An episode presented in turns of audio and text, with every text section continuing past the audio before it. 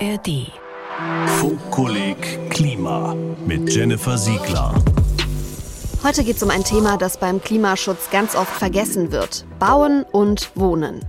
Darüber wird nämlich so gut wie nie gesprochen, obwohl der Bau und die Nutzung von Gebäuden für rund 40 Prozent der CO2-Emissionen in Deutschland verantwortlich sind. Klar ist, wir brauchen neuen Wohnraum. Aber wie kann man trotzdem weniger und klüger bauen? Alle Folgen Funkkolleg Klima findet ihr als Podcast in der ARD Audiothek und als Video in der ARD Mediathek. Clever bauen fürs Klima. Dass Bauen nicht besonders klimafreundlich ist, liegt erstmal an unseren Baustoffen. In Deutschland wird beim Bauen nämlich besonders viel Beton eingesetzt. Das ist ein praktischer Baustoff, der gut hält und sehr vielseitig ist. Allerdings hat er eine sehr schlechte CO2-Bilanz. Warum ist das so? Das erklärt Jonas Malzahn vom Institut für Städtebau der Universität Stuttgart. Beton ist nicht gleich Beton, sondern da werden Sande, verschiedene Kieselgrößen zusammengesetzt und mit einem Klebstoff zusammengehalten. Das ist der Zement.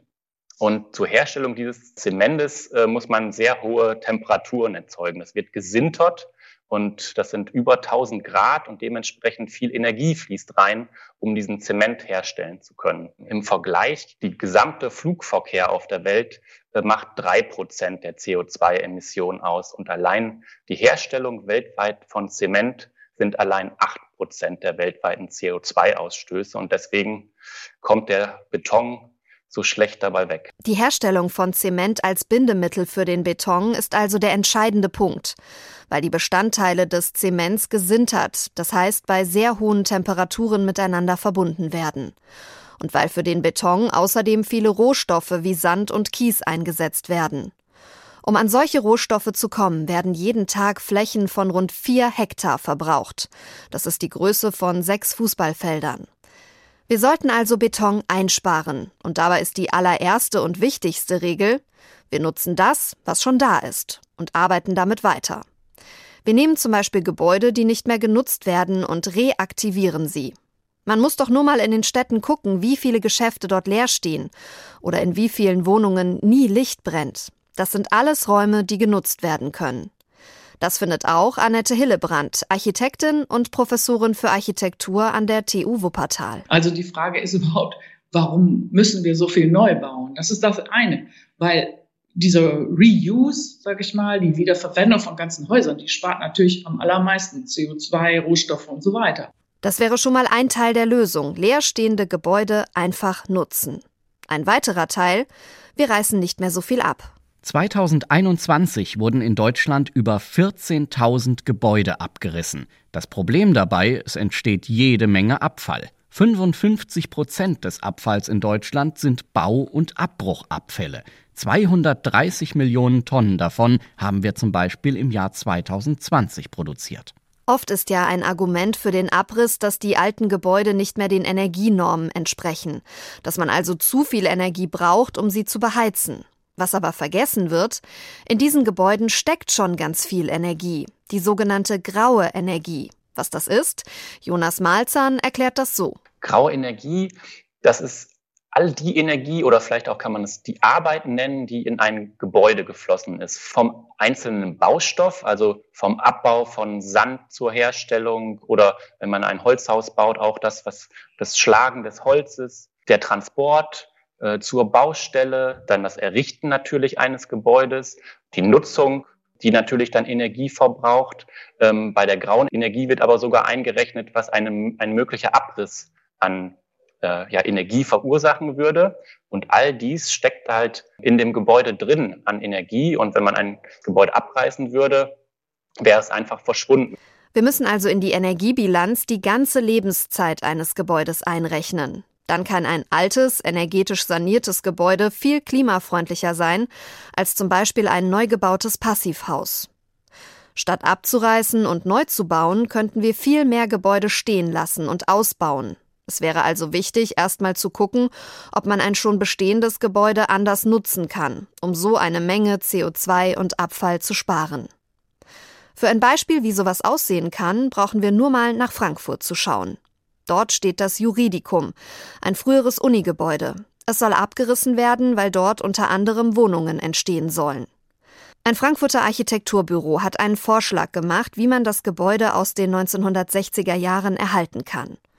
Und wie auf den mehr als 17.000 Quadratmetern Fläche Wohnungen und Büros entstehen können. Dann könnte die bereits im Gebäude enthaltene Energie weiter genutzt werden. Wie sowas aussehen kann, wenn Gebäude umgebaut und anders genutzt werden, dafür gibt es beeindruckende Beispiele etwa ein Schwimmbad in Gouda in den Niederlanden. Dort leben jetzt mehrere Familien, die sich das frühere Schwimmbecken als Gemeinschaftsfläche teilen. Auch Anbauen ist eine Lösung, so wie zum Beispiel in der Fritz-Kessel-Siedlung in Frankfurt. Dort sind 130 neue Wohnungen entstanden, die einfach auf ein bestehendes Gebäude draufgebaut wurden, ohne dass dafür neue Fläche versiegelt, also zubetoniert werden musste. Was auch wichtig ist fürs Klima.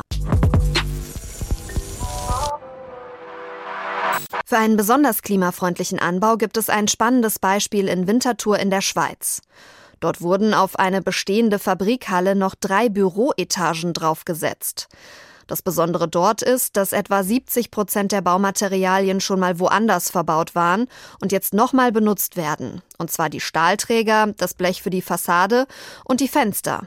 Jonas Malzahn sagt über dieses Projekt. Sie haben in der Umgebung, in der ganzen Schweiz danach gesucht, was es für äh, Bauteile gibt, also wo was abgerissen wird, wo etwas ausgebaut wird und haben so sich einen Katalog angelegt an möglichen Bauteilen für die Aufstockung eines Industriegebäudes in Winterthur und ähm, haben so ausgehend sozusagen von den Materialien geplant und konnten einen großen Teil an CO2, was in einem Neubau an für neue Materialien ausgestoßen worden wäre, durch diese Wiederverwendung von Bauteilen einsparen. Ja, quasi ein halbes Second-Hand-Haus.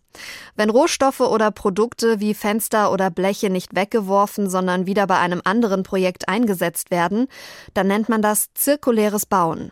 Die Idee ist, dass Gebäude von Anfang an so geplant werden, dass man die Materialien wieder verwenden kann, wenn man das Gebäude nicht mehr braucht, wie in einem Kreislauf.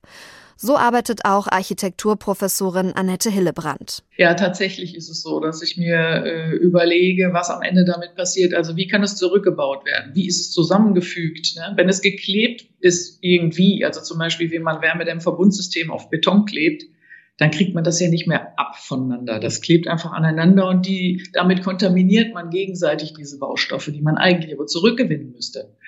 Und natürlich muss alles lösbar gefügt sein, damit man es am Ende schön sauber entweder reusen kann oder recyceln kann auf der hohen Qualitätsebene. Bei Hannover wurde ein solches Haus gebaut, ein Recyclinghaus. Es besteht zum größten Teil aus gebrauchten Materialien, zum Beispiel Holztüren aus einem alten Bauernhaus oder aus gebrauchten Fensterrahmen und Ziegelsteinen. Die Fassadendämmung besteht aus Jutesäcken, in denen vorher Kakaobohnen transportiert wurden. Und alles wurde so eingebaut, dass es am Ende wieder auseinandergenommen werden und neu verbaut werden kann. Ein Kreislauf eben. Warum werden denn alle diese guten Ideen nicht schon längst öfter umgesetzt? Ein Grund ist, in Deutschland gibt es fürs Bauen sehr, sehr viele Vorschriften. Und die sorgen dafür, dass am Ende doch wieder mehr Beton zum Einsatz kommt als beispielsweise Holz. Und auch dafür, dass lieber abgerissen wird als umgebaut. Deswegen fordern viele Architektinnen und Architekten, dass die Regeln angepasst werden. Sie wollen, dass die Bauordnung zu einer Umbauordnung umgeschrieben wird. Jonas Malzahn. Da müsste zum Beispiel ähm, viel mehr darauf gesetzt werden, dass es vielleicht Erleichterungen gebe, gibt für das Bauen im Bestand. Das heißt, dass man, wenn man ein Bestandsgebäude umbaut, sich nicht mehr komplett an die Regeln halten muss, die für einen Neubau gelten, sondern dass man vielleicht zurückschaut, okay, das Gebäude wurde in den und den Jahrzehnt erstellt, dann halten wir uns doch erstmal an die äh, Regeln, die es damals gab, um so das Weiterbauen zu erleichtern. Wissenschaftler und Wissenschaftlerinnen schlagen auch vor, dass es einen Klimazuschlag für besonders energieintensive Materialien wie Stahl und Zement geben sollte. Wenn nämlich alles, was dem Klima schadet, mehr kostet, würde es automatisch günstiger, Baumaterialien mehrfach zu verwenden oder fertiggebautes zu erhalten, anstatt es abzureißen. Fassen wir nochmal zusammen. Am meisten schonen wir das Klima und auch unsere Rohstoffvorkommen, wenn wir erstmal das nutzen, was schon gebaut ist. Dann sollten wir so bauen, dass wir die Rohstoffe wiederverwenden können. Für die Architektin Annette Hillebrand ist das ein Muss. Wir müssen jetzt anders bauen. Wir dürfen nicht so weitermachen wie bisher. Wir müssen jede Chance ergreifen, die Häuser jetzt für die Zukunft zu bauen und für die zukünftigen Generationen. Das ist ganz wichtig. Also ich habe leider auch, ehrlich gesagt, viel Scheiß gebaut. Aber wir müssen jetzt alle das ändern. Und was wir noch ändern können, jede und jeder von uns, weniger Platz in Anspruch nehmen. Denn wir brauchen auch deshalb so viele Wohnungen, weil der Platzbedarf pro Person immer weiter ansteigt. Aus Zahlen des Umweltbundesamts geht hervor, im Moment verbraucht jede Person durchschnittlich mehr als 47 Quadratmeter. Vor 25 Jahren waren es noch 10 Quadratmeter weniger. Also, die Lösungen lauten, Kleinere Wohnungen, weniger bauen und wenn neu gebaut wird, dann bitte klimafreundlich. Zum Schluss noch ein Podcast-Tipp von mir. Wenn ihr euch für Klimathemen interessiert, dann hört doch mal Kempferts Klima-Podcast. Da ordnet die bekannte Klimaökonomin zum Beispiel aktuelle Studien zum Klimawandel ein. Kempferts Klimapodcast findet ihr, wie das Funkkolleg, in der App der ARD Audiothek.